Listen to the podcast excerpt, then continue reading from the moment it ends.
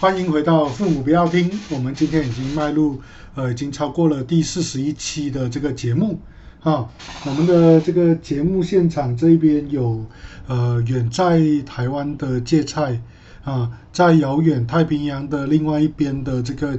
呃假美国人，跟同样跟我在马来西亚这个土地的阿万。那今天晚上就我们这四位呃聪明才智爆表的。呃，靓仔来跟你们聊一聊国家大小事。我们我们今天要来聊什么？我们最近哈，国内国外很多事情都不断的在影响着大家的生活。哈，呃，我们就先来聊聊钱这件事情好了。OK，啊，在这个呃呃俄罗斯跟整个这个呃一呃乌克兰的两边在闹来闹去的这一段时间哦，我们国际的油价在飙升，我们的这个通货膨胀的这个东西一直在不断的似乎要大爆发。哈，我们的政府也在这个礼拜。啊，给大家呃带来一个好消息，就是我们最低薪金要到一千五百块啊！在座各位，你们怎么看这个最低薪金这件事情？我们是不是要请这个钱老板先来聊聊这个最低薪金？阿万，就他涨的是从千二到千五嘛，对不对？不知道在座听众有没有人从原本的高于最低薪金变成呃每个月只能拿最低薪金的这个？啊，这个处境哈，就是对我来讲，可以看到各各种中小型企业的反弹是最大的，就是小老板们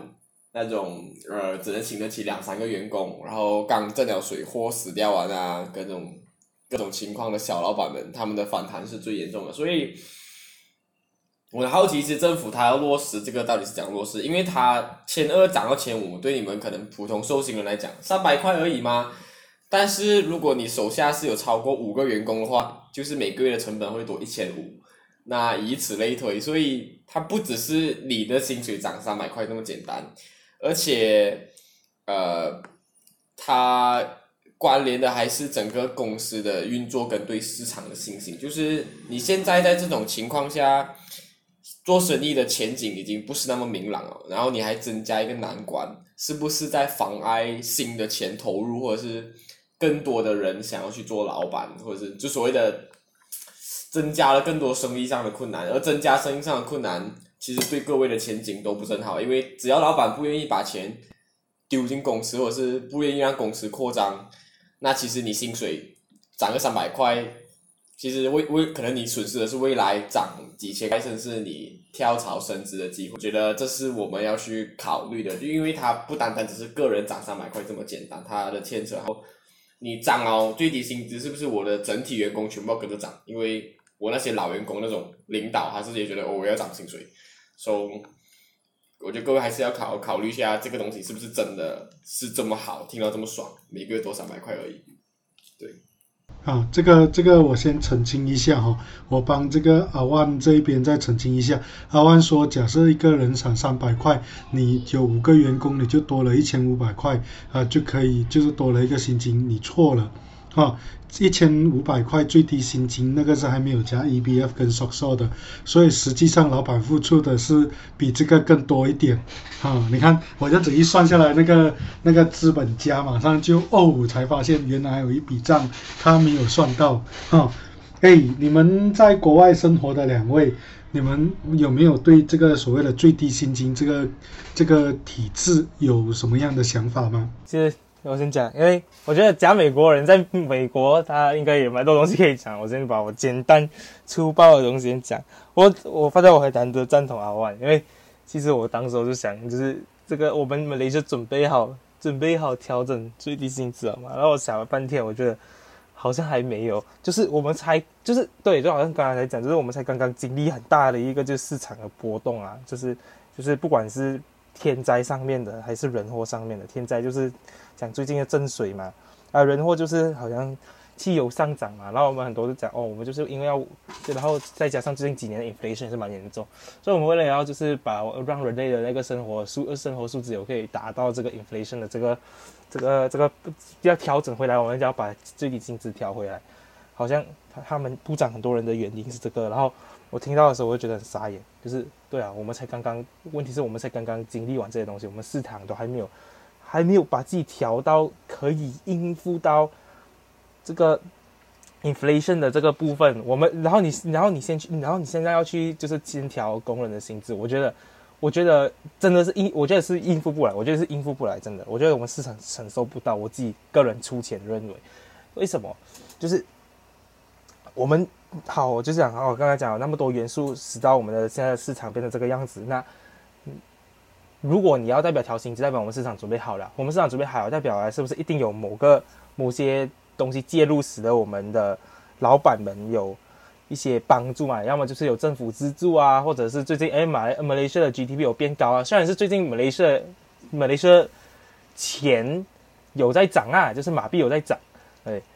这是这是这是一件事情是好事。但是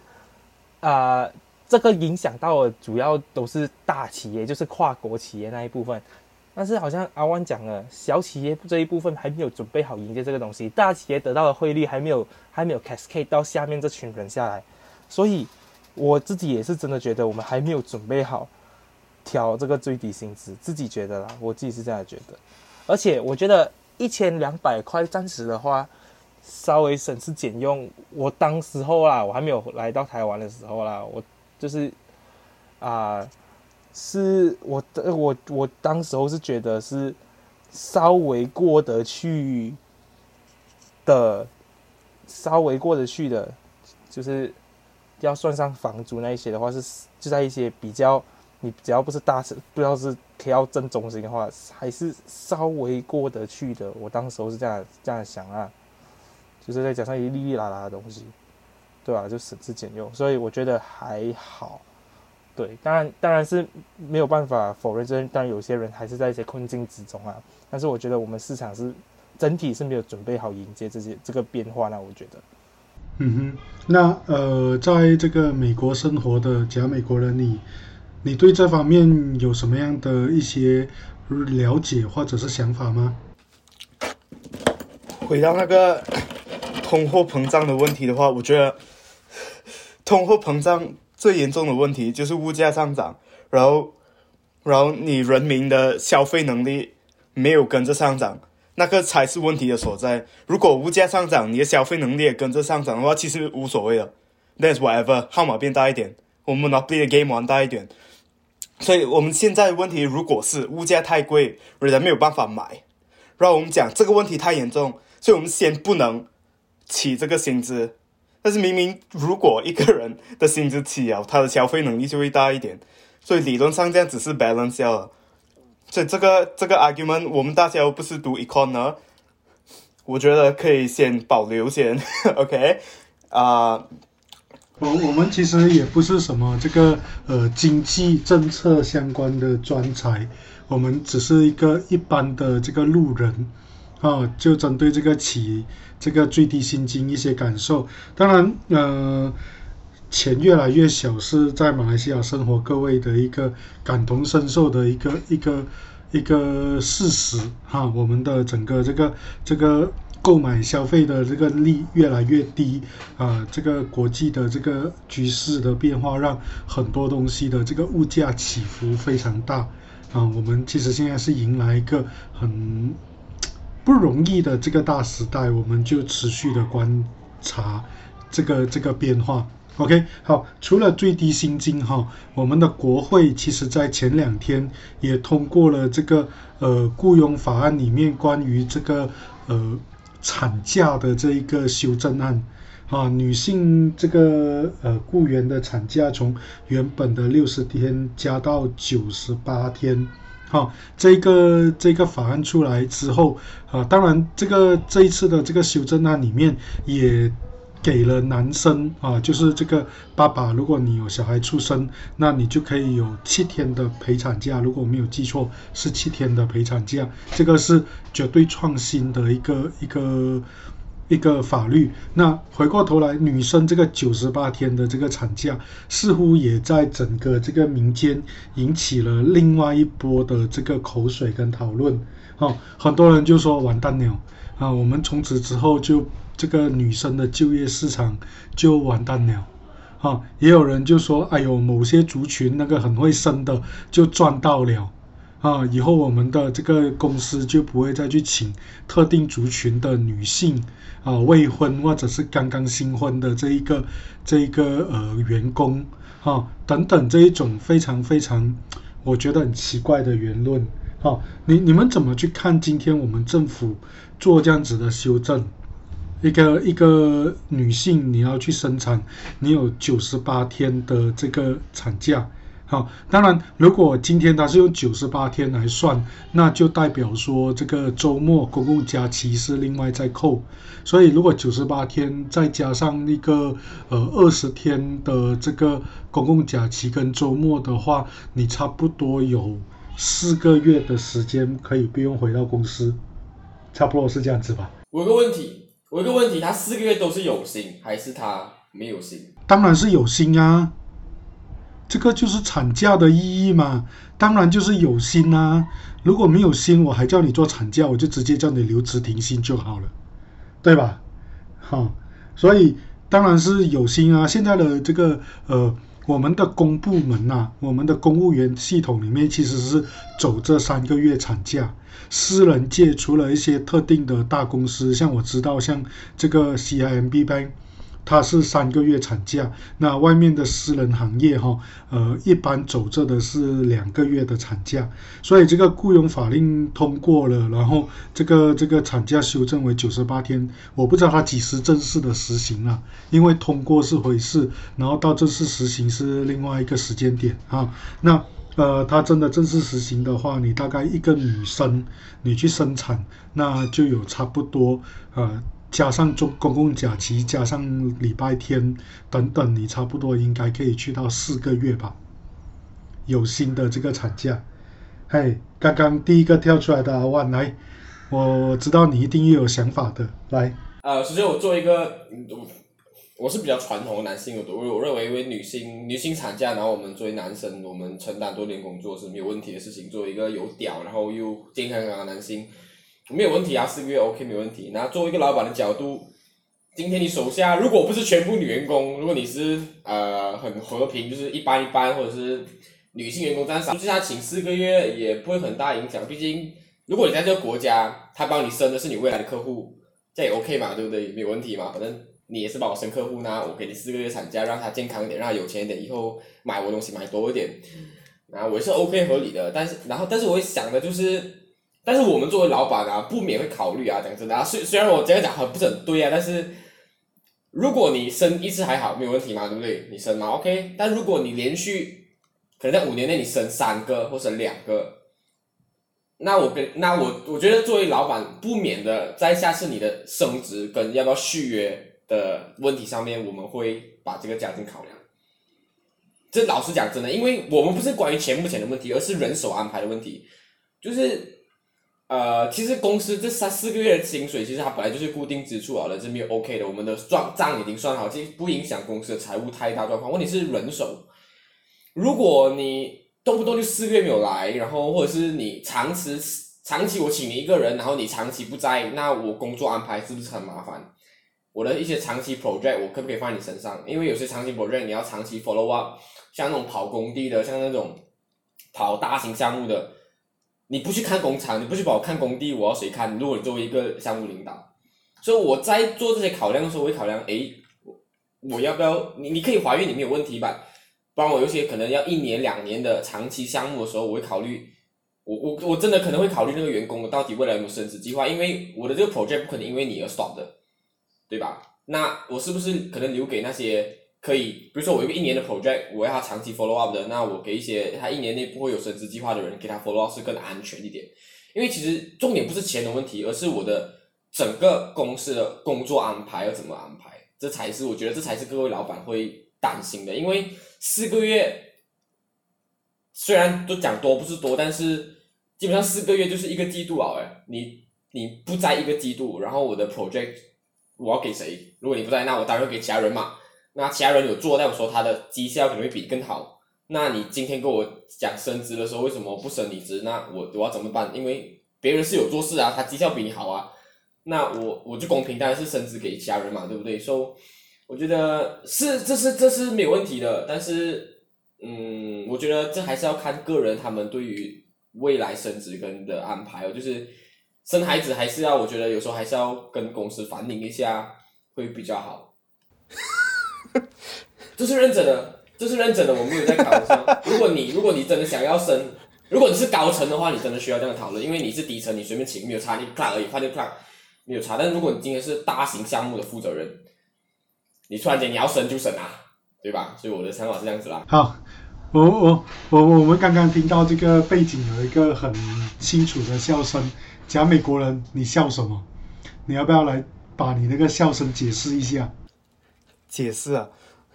我就觉得，其实这样这样阿万那一大串话下来是，我觉得没有问题，except for all of this 问题，我我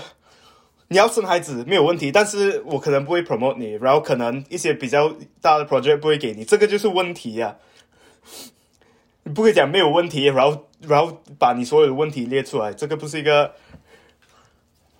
这个不是一个讲话的方式。我我我明白你的，那那你怎么去看这个东西？你看我们的劳力市场，OK 是需要一个很 consistent 的员工，就是你可以由头做到尾，对这个公司始终如一。但是当我们的社会又期待说女生应该背负这个生生女孩的这个这个职责或者这个这个义务，好、那照顾家庭的这个义务，那我们现在又希望说啊，提高这个出生率，那给了你这个九十八天的产假，那你你觉得我们应该以什么样的态度去看这样子的这个政策面的调整？我觉得你市场始终，你你你劳动市场始终是会是会自动调整的，在这一方面，因为这样子，你怎样讲都好，如果那个，嗯，总是会有人在请女生呢，因为他们女人也是要找工作，right？但是，对呀、你你看，我们我们的就业市场里面，女生当然还是会继续的存在，因为我们地球上不是男生就女生，但同样的就会有一种男性思维的一个偏见，或者是老板的一个思维。你看，第一个，阿万刚刚讲的啊，你的考绩我要怎么打？你今天一年有四个月不在，那你的工作表现这四个月是零的，那我成全年来看，你可能就。呃，比起其他没有四个月离开这个公司四个月的人来讲是比较差的，这个是一点。第二个，薪水的部分，OK，你既然你是一个老板，你面对的是一个刚刚结婚的一个女性来应征，哈，跟另外一个是呃刚刚结婚的男性，你告诉我你的薪水会给一样吗？首先，职位的工钱这当然是一样的，没有问题啊。但是我要不要给他？比如说那个，比如说他，我觉得还是要看职业的薪资吧。如果你是一些普通的薪资，其实容易替代的，没有问题。但如果今天我是要一个 project manager，我要那个项目的，我要选拔那个项目的负责人，那你我总我总会考，就我这个项目不能没有人顾，总会要考虑一下，可能呃，我甚至不会考虑已婚的，就是因为男性跟女性对我来讲，只要你有孩子过后，你一定行不在工作上面。其实不是男性女性问题。如果你在接下来一两年有结婚计划，那我可能接下来那种长期的大项目，可能就会给未婚或是已经结婚久了的人的工作。那那这这个这个东西哈，我我也可以这样子反过来讲。那我今天未婚或者结婚很久的，我又怎么你又怎么可以保证他会在你的公司把你这个计划从头做到尾呢？他可不可以做了跟你的计划跟了两个月，他发现他不胜任，或者他有别的公司给他更好的待遇，他决定离开？呃，当然也是有这个风险，但同样是，你看呢，从风险是一样的，不管如果那跳槽的风险，其实不管你已婚不已婚都没有差，所以这个基本上可以不用考虑，因为它就是有。但如果今天你的风险是多一个生孩子不在四个月怎么办？多一个风险，它不是一样，它是已经有跳槽风险，然后再多一个风险，这才是问题。就是有些 project 我不是因为你生孩不孩子问题，不是因为我那个 project 就是你需要你偏工作多一点，而不是偏家里。那我今天考量的就是这个，不管你男女，我都会这样做，因为你男生你有孩子，你不可能在加班了，我一定回家顾孩子，这是很正常。我作为一个男生，我顾我也能想象我有孩子过，我每天基本上能提早下班就早下班。那有些工作就是会要迟一点，就难免。那我当然会给一些未来没有有有孩子很久了，或者是还没有有打算有孩子的人，那他们对他们来讲，可能他们比较辛苦在工作上面。那你的会迟一点，那我不讲现在不给，不是外面可能不是讲说。呃，永远不给，而是这一次啊，你生孩子过后，我们再给你。呃，这一次期间就一个 post 这样子，就给你做一些比较普通一些 operate 的工作，而不是一个长期或者是需要花比较多心力的项目。这是我觉得这是难免的，不管男女都是一样的。我觉得。OK，来这个芥菜，哎，芥菜芥菜来。我是觉得很搞笑，其实我刚刚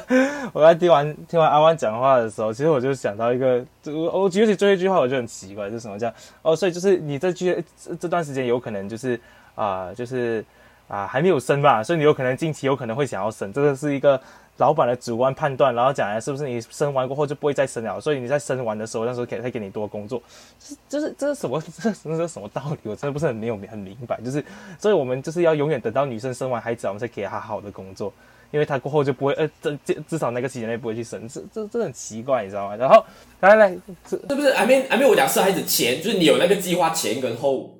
，I mean 你总会有个计划嘛？对嘛？就是对。就是我反而觉得这样子对啊，如果你是这样讲的话，这样反而更加合理一点点嘛。所以其实要怎样，就是如果你真的是一个老板，然后来是不是？如果你有一些、有一些、有一些，就是你这你觉得这个人他是必须要去胜任这个东西的话，那你可以跟他沟通一下，就是哎，你最近有没有这个计划？那。就是基于基于，就是我觉得我不懂这个在马来西亚到底 taboo 不 taboo，因为有些人觉得就是去问这种家里这种私人的东西是件 taboo 一件事情。但是我个人的想法就是这件事情就不应该是就不如果我们不把它变成一个 taboo 的话，是不是？其实我这就是很好，没有，这就是一个很好考很好的很好解决一个稍微解决容易解决的东西。就是哎，你最近有这个计划吗？因为这里有个手上的计划，就我想要让给你做，那就是就是有没有办法？那。这时候你就可以去问，呃，这个这个这个这个人他就可以讲一下自己最近有什么计划嘛，对吧？那那过后再再去做一些稍微的调整嘛。这那代表这时候就我们会有一个稍微的选择权，就是给给这个女性，就是她自己也知道什么。但是我们不是不给机会她，我觉得这样子就这样就已经是很棒的一个解决方案了。我自己觉得，只要不把这东西变成一个 taboo 的话，其实这东西没有那么困难。这是第一件事情。然后其实还有第二件事情，就是其实我一直觉得这件这件事情很 fucked up，就是就是就是它其实是一个 institutionalized 的一个呃一个 sexism 一个一个一个一个一个歧视，就是就是我们就是大就是就是也不止 sexism 啊，就是一个很很很很就是很因为工作因为就是你对于一些人有一些偏见，你就觉得他的生活会长成某个样子。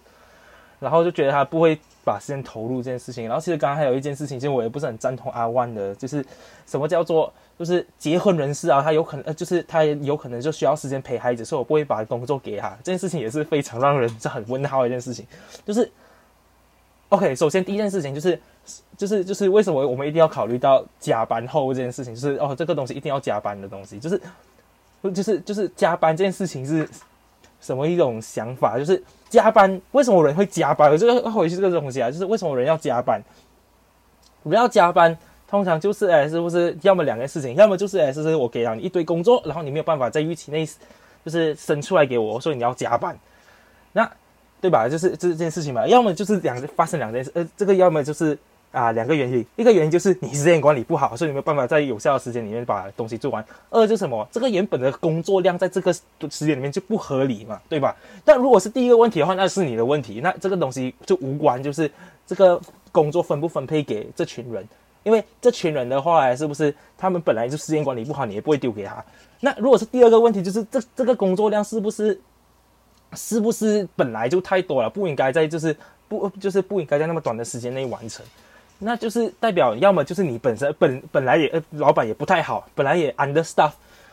对吧？不不好，不想花那么多钱去给薪水，去请多一点人去完成一些工作，对吧？那你才会有才会发生这个问题啊！要不然要不然就是对吧？要不然为什么就是那会那么多工作量挤在同一呃那么小的时间里面？就是这个本来就是一个不合理的东西，所以本来就是我他他马来西亚就代表就是哦加班的人就是啊、很棒啊，就是割韭菜我们已经讲过了，就是就是一个就是你希望你加班不加班就是你东西就是就是你在耍烂，就是啊、就是你应该是看你看你他有没有在规定时间里面把合理的工作量做完，那就是那就是这样了嘛。所以这件事情我觉得就没有必要。分就是一个已婚人群和没有和未婚人群的这个样，这个这样子去做一个 discrimination，我觉得这样很不好，因为本来本来他工作时间就是工作的时间，不是工作时间就不是工作时间。我一直是保持这样子啊，虽然我知道在马来西亚还没有到达那个那个文明去落实这件事情，就是为什么很多人就看看看到有人在 comment 讲哦，这个一些反面 comment 讲哦，这个啊。怀孕的产假这件事情出来，然后大家在就是在抱怨啊，什么东西？这我们为什么还是一个三级国家？呃，那个发展中国家的 world 的话，有可能就是因为我们就是没有办法达到一个基本的体量啊。我们要怎样去变成一个发发达的文明国家？就是我们连这一点点体量都做不好的话，我我觉得，我觉得芥菜有一种误会，不是 I mean，我觉得可能我刚没有表达好，就是其实我想的不是加班这个东西，我讲的 I mean 加班本来就是不对，这个没有问题，大家也不想加班。我作为老板，我也觉得加班是没有意义的，因为你加班我也要加班，我要看着你工作嘛，对不对？没有意义，说、加班是没有意义的，I know，but 我所谓的心力在工作上，就是当你做一个 project manager 的时候，其实很多，其实很多，你们不要把工作想象只是朝九晚五，有很多很多 pro，很多很多工作其实是需要。其实没有朝九晚五这个概念的，是随 call 随到的。比如说你在那种半夜的 projection，那种所谓的 contraction 的时候，contraction 的时候，construction 的时候，sorry，你你半夜如果出现事情，你做 manager 你要赶过去，懂吗？或者是比如说你做 logistic 的，你半夜车翻了，你一个一个电话来，老板 boss 我车翻了，你你 manager 就要过去啊。如果你今天你孩子刚出生，你要半夜要喂奶怎么办？我觉得这才是我们真正讨论的所谓的。Promote 跟项目的问题，因为项目其实，当你做到一个项目够大的时候，它就不是一个上下班能解决的时候。很多东西有时候都半夜你要赶出去，或者是就你基本上是所谓的责任制啊，那个时候就不是所谓的时，还没上下班的所谓的上下班那种时间固定制，的是责任制啊。而责任制的时候，你是不是能准时做你的责任？我觉得这才是真正在讨论的。因为上下班加班这个东西，我觉得大家有公司啊，其实现在很多大公司都不用劳不用。不，甚至强制员工不能加班。像如果你们在那种外国的公司做的话，他们电脑会自动上锁啊，甚至你加班，他们会 warning 你啊，为什么要加班这种东西。所以，其实我更多讨论是那种大项目、责任制的工作、责任制的项目才会遇到这个问题。我觉得这才是讨论跟老板会担心的点，因为很多这种半夜需要赶出去的东西，然后是可能你做 event management 的人，你拜六礼拜甚至不能回家的那种东西，我要怎么给一个？你家里有新生儿的人做，你怎么舍得给一个新生儿做？你想一下你爸爸，你孩子刚一个月，不管是老板还是员工，大家都不想。I mean, I mean，大家都想不要想我。我作为作为我未来可能爸爸，我是希望员工回去陪孩子。说，其实我觉得这个是这是难免的问题，就是很，比如说那种责任制的 project 真的很难。我觉得，我觉得员工真的需要跟老板讨论一下他的升职计划。I mean, I mean，就是你的预。呃，孩生孩子的计划，如果你想要拿到那些 project 的话，呃，如果你不讨论，就贸贸然生，然后老板把 project 给你，我觉得对双方都是不负责任的。来讲到责任制这个东西，我这里就额外的补充一下，我们今天很喜欢跟你用责任制这三个字，啊，我什么什么东西就是责任制，但是我们今天的责任制其实是上班呢，你要求准时下班呢，你要求责任制。这是很多公司在谈责任制的时候的一个畸形。你有本事你就完完全全责任制，他觉得他可以下午三点来上班，五点啊可以做到十二点，那他就让他三点到十二点，半夜十二点来上班啊。那你又偏偏要求人家九点到五点，然后又跟你讲放工之后这个事情有问题，你的责任，那是不是一个很奇怪的一个一个所谓的责任制嘞？这个是额外的一个一个话。不过。坦白讲了哈，呃，我们今天对于这个所谓的育婴假这件事情啊，这个产假这件事情哈，我们的社会其实确实没有非常好的一个准备。OK，哈，在我们今天的这个这个生育率来看，我们的这个国家确实是迈向一个老龄化的社会啊，高龄化的社会。那呃，鼓励生育这个是国家一个呃一个既定的一个政策方向哈。但是我给你三个月或者所谓的九十八天的产假，是不是就可以改变这个事情？当然，在国外有非常多的例子。哈，呃，失败的例子不是这么容易的。OK，你即使给了九十八天的运营假，我们今天的社会或者企业的文化没有改变哈。这个这个运营假放在那一边，就像刚刚阿万的那一种讲法，其实你今天的公司有这个福利，但是你作为这个公司的员工，你敢不敢拿？这个是另外一个问题来的。你你当然可以拿。啊，老板不给你，当然可以去劳工部告他，但是你是不是还有办法在这个地方长久的做下去，就会是一个问题。啊，所以我们今天有了这个制度，但是我们的社会其实并没有呃明智未开了，我就这样子用这个方式来讲，啊，呃，女生的就业机会是不是会被剥削，甚至是这个同工同酬这件事情。会不会发生？好，呃，我们的社会其实还是这个男女的这个意识啊，性别的意识还是非常的清楚。小孩子生病的时候是谁带去看还看医生的？你们其实大家都清楚嘛？你小时候这个生病啊，请假的那个几乎都是妈妈，对吧？啊，然后老师一个电话，你在学校有什么事情啊？通常都是母亲啊，马上赶到学校，然后爸爸就是背负的那一个所谓的这个工作赚钱养家的这个重任，好，所以在工作的部分，女性在这个部分就占据了某一些比较吃亏的这个这个呃位置，至少你要满足家里，你要满足亲朋戚友，甚至是整个社会的价值。OK，所以现在即使我们政府给你上九十八天，你敢拿吗？或者是你会因为这九十八天你就敢敢去生小孩，然后你完全不理老板吗？不理老板，你的事业可能会被赔上。好，当然你就会坠入的那一个就是你你的事业跟你的家庭的一个两边的选择。这个是一个很难的一个问题，至少在马来西亚的社会，我们还没有一个支持系统，是去一个呃让女生说你可以敢敢去生，男生可以做你的后盾。至少呃在座几位啊，假美国人啊，阿万呐啊，应该都都在这方面应该很难做到吧？假美国人你觉得怎么样？难。对嘛啊？假假设你今天你有小孩，小孩子生病啊，大概也是，我想你的生命经验也是吧。当年你身体有状况，小时候大概就是你的妈妈留在家里陪你，好，然后你的爸爸就会去外面找钱，啊。没有，我是相反，因为我爸爸都是在家里做工的，我妈妈才有每天。从早做到晚。OK，OK 啊，你你们家是属于在马来西亚这个环境是属于比较特殊，但是在整个不管是华乌印的这个家庭，我我们不要去牵涉这个族群呐。那我也不会相信说你今天给九十八天之后，有人会因为这九十八天的这个产假而一直去生小孩，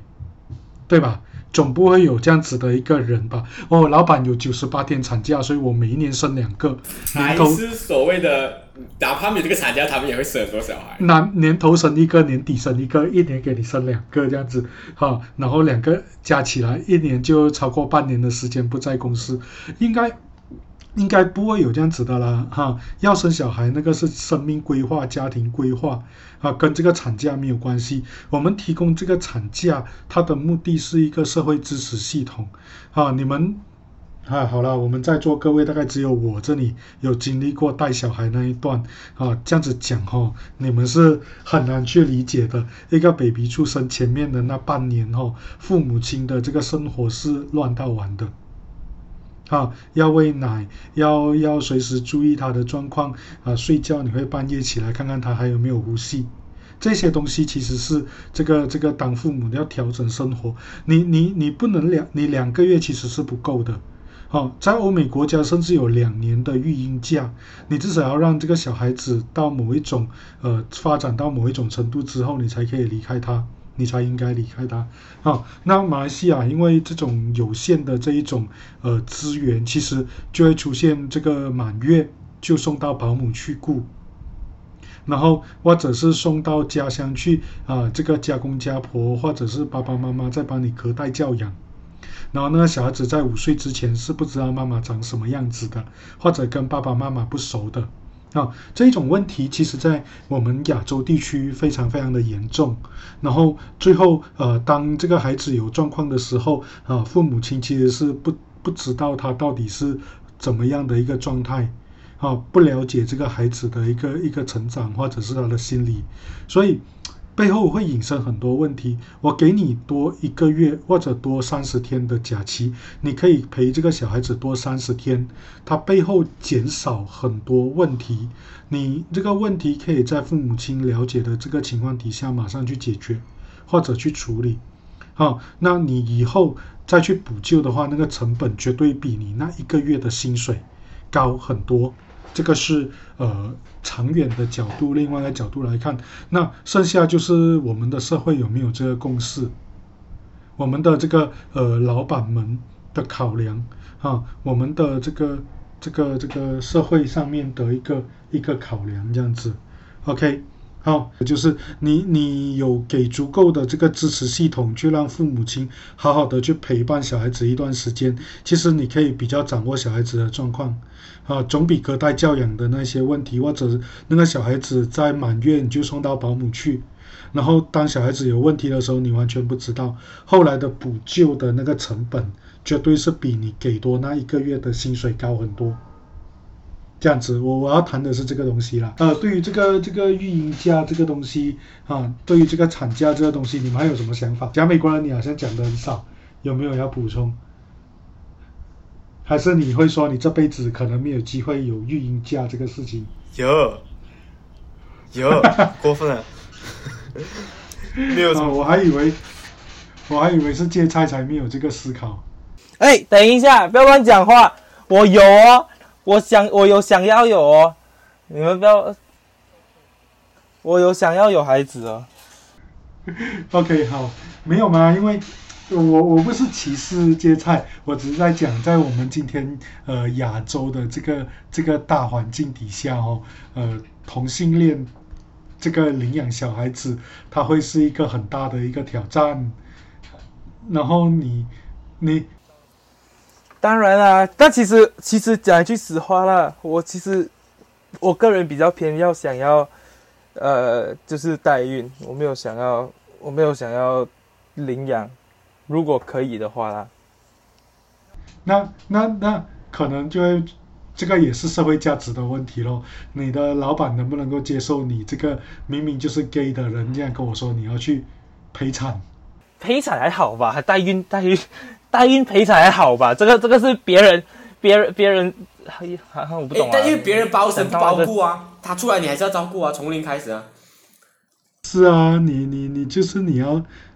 就是你要照顾啊，所以你你的作为一个，对啊，我就不知道我们今天的这一个社会价值观底下的老板们能不能够接受这件事情啊？当然这个是题外了。不过我我要讲的是，呃，运营价这个东西，我觉得很重要。三个月其实，呃，有过经验的人就知道，其实不算多，其实还是偏少啊。尤其是当我们现在在鼓励母亲亲自喂母乳这件事情的时候啊，你就知道妈妈的那个生活是，呃，很糟糕的。我跟你说，那一段时间是一塌糊涂的。对，胀奶啊，那种各种奇奇怪怪的问题差不多。你你。给九十八天，然后再加这个周末啦、公共假期啊，四个月，其实也是呃勉强算是一个比较稳定的一个状态而已。啊，呃，在国外像德国、呃像这个挪威这些国家，他们直接就给够你两年，你产假完毕之后，还有这个育婴假，两年之后你才可以，你才可以需要回到职场。啊，当然，它背后有的是整套社会系统，包括老板、包括老公、包括整个普遍社会认知上面的一个支持，那这个东西才可以成成型，否则的话，哈，会留下的是一大堆的这种歧视啊。那个女性工作，你看他们就有 jack 手啊，甚至是像台湾还发生过所谓的薪水小偷这种污名化的事情。啊，呃，公务员他的育婴假加上产假，他可以连续三年不用回学校教书，学校老师，然后竟然是被批为薪水小偷，但他完全是合法合理的获得他的这一个福利，但是在很多人的眼中就觉得这个家伙在吃这个呃政府的薪水，在让政府在浪费钱在养他，但是这个是他完全在一个合理的制度底下啊获得他该有的福利。所以，我们的社会是不是准备好这个东西，其实是，呃，可以去思考、可以去探讨的。那我觉得还没有，还没有到这个准备好，所以我们接下来会引发的问题还会不少。其实跟那个一千五百块的最低薪金背后也是一样的，啊，它它的政策是一个层面，但是社会的这个价值是另外一个层面。啊，然后包括如果你我们今天要谈法律，还有另外一个课题，我们的这个这个家庭及妇女部，哈，呃呃说我们马来西亚不禁止同婚的修法，因为我们的社会还没有准备好，我们需要有教育之后，啊，我们才要才可以立法禁止啊小孩子结婚这件事，也在这个国会里面被骂翻了，哈，呃，这个也是一个。我就很怀疑妇女部它是妇女们的汉奸，是那边，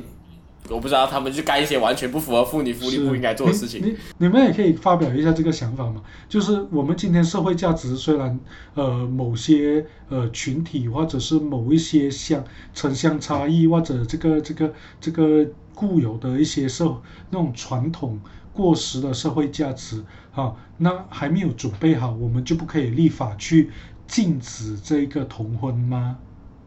我觉得，我觉得就咱们同婚是指大人跟小孩，还是小孩跟小孩？不管大人跟小孩，还是小孩跟小孩啊，我就去设定一个时一个年纪嘛，比如说十六岁以下，我就禁止他结婚。我不管是男是女，你你觉得你十六岁的时候，我跟你说，你跟这个女人啊，或者跟这个女生啊，要一辈子在一起，她永远就是你唯一的那个那个那个呃妻子。你准备好了吗？我就我觉得小孩跟小孩是他们心智成熟的问题，大人跟小孩已经是大人心理变态的问题。我觉得这是完全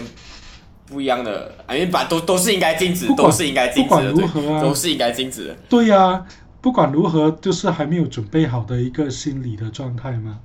啊，所以，但是我们的。这个这个主管这个业务的这个部长竟然说，因为我们的社会上还有一群人没有准备好禁止同婚，所以我们准备在教育等等的方面做更多之后才来立法，然后就不懂啊，你们你们觉得怎么样？呃，芥菜，我明白妇女部他们在想什么，只是只我觉得这是一个这是一个衡量的问题吧，就是。简简单来讲，就是我没有办法否认他讲的这句话是对的。就是有些文化，其实也有些，就是我们马来西亚还是有一群人的某些文化，他就是就是有这种这种习俗啊。不管你你把它挂个好听的名字，叫童养媳或者什么也好，我们还是有些部落和族群有这种文化。呃，嗯，给我想一想。我觉我我自己觉我自己觉得啦，就是他是一个首先来讲，我不知道妇女部在讲出这个言论之后，呃，言论之前他做好什么样的一个调查和什么样的一个假设，呃，我个人觉得他也不是就是一言定锤说就是真的要禁就禁的一些东西，毕竟不是什么东西要禁就禁啊。我觉得这件东西可以搬到国会上讨论，本来就是件好事情，就是他可以看看就多方面的人对这件事情有什么看法，到底。什么时候进也是一个很好的东西，就是我觉得至少这个东西有被讨论出来是一个好事情。那我个人，我个人自己偏向于就是觉得，就是你永远没有办法等到就是整个社会成熟去解决一个问题，因为社会永远不会成熟。所以我永远都是稍微提倡于就是在于就是你用立法这件事情来逼迫人类往前进是一个好事，或者不是不能说是考试，是一个必要的一件事情。所以我个人当然是比较赞同立法，但是我能赞同到，我能理解到，就是他不想贸贸然就说，就是我们现在就完全马上立法，然后在三年里面就完全落实，因为当然很多人都这件事情需要一些需要需他这是一个 transition period，它需要一个时间。对，因为它是有涉及到文化，这个是比刚刚我们讨论文化还要更底层的文化，这是属于宗教，甚至是一些就是种族的一些文化。对，所以这是我的想法啦。我我个人是觉得需要从立法来去啊让整个社会推进，但是我也知道这件事情是需要时间的。那这些事情能被讨论，呃，能被开始讨论，就是一个好的开始啊。我个人是这样觉得，嗯。好，来讲美国人，你呢？这种所谓社会有没有做好准备，很多时候是一个借口吧。因为讲出这种话的人会这样子讲，然后也不会做出任何的 steps 来让社会比较所谓的有准备。所以其实 expected 啦，我是完全 expected 的，especially 在马来西亚这个框架下，你要 就。是这样子哦，我们政府上面是谁 OK OK，好，明白你的这个态度。当然，呃，我也可以这样子想嘛。我们的社会上一大群吸烟的人就觉得吸烟是他的权利，所以我们的政府总要总不可以设定这个禁烟的这些计划。嗯，绝对不是这样子啊。当然，我们知道这个某一些宗教或者某一些社会的传统。呃，是有这个同婚，或者是能够接受的，或者是过去一直以来就是这样子在运作，但不代表在二十一世纪的今天，我们还是要让这个东西继续存在吧。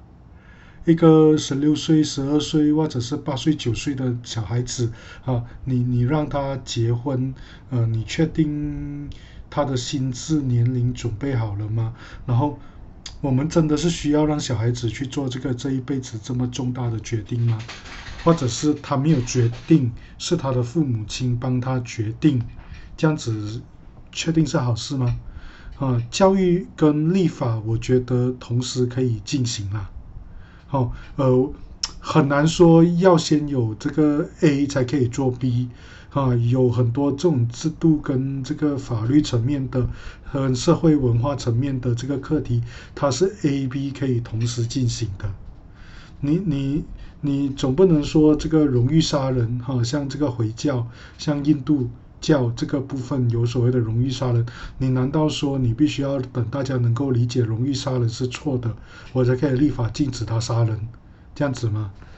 总总不可以这样子吧，哈。所以我觉得这个是一个值得去大家去关注的课题。那我们的社会呃需要前进，呃，它的这个背后也需要有呃很多很多的工作做，从教育到法律到执行层面啊，这个是环环相扣的啊。这不管是这个最低薪金的问题，还是这个产假的问题，还是这个同婚的课题，哈，它它背后绝对不是一个法律，哈，把这个条文写出来之后就敲定了就是这样子，啊，你背后还有很多教育，啊，还有很多社会共识，还有很多这个人民的这个意识成长，啊，公民社会工作的这个部分要去做。好，这些东西都不可以少，你少了一个这个制度或者这一种前进的这个就会乱掉了，这个是基本的一个样子。OK，啊，对于今晚的课题，在座各位还有没有什么东西要讨论的吗？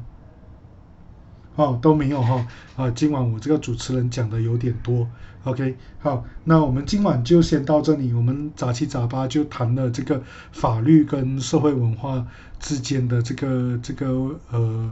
差距的一个课题。OK，啊，感谢阿湾，感谢假美国人以及芥菜今晚的参与啊，也谢谢各位的这个聆听。如果你们有什么想法啊，有什么意见，也可以留言或者私讯我们，让我们知道。啊，谢谢你们，谢谢各位，来大家说个晚安吧。晚安，各位，拜拜，拜拜。